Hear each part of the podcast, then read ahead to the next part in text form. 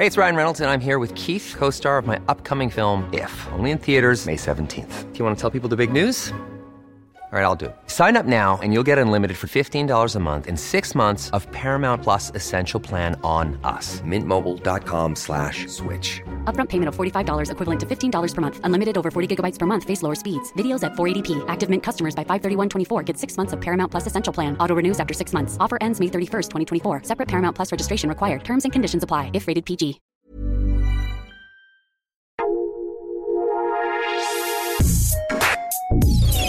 Escucha la opinión de Sergio Sarmiento, quien te invita a reflexionar todos los días con la noticia del día.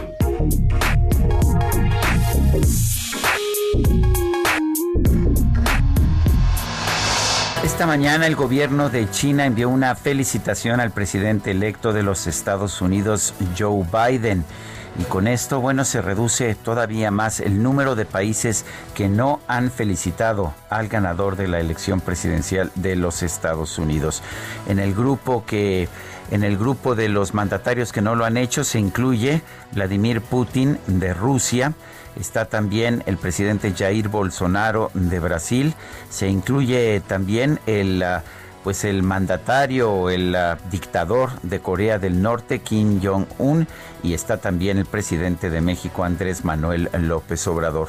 Esto que pues el gobierno mexicano quizás piensa no, nadie se va a dar cuenta, cada vez es más notable.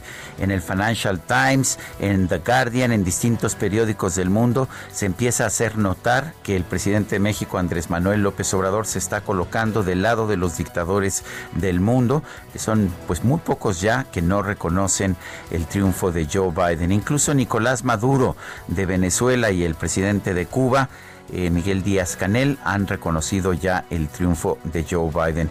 Esperemos que Joe Biden sea pues una persona que perdone, una persona que no tenga agravios, que no se sienta atacada por el presidente López Obrador por este rechazo a aceptar su triunfo.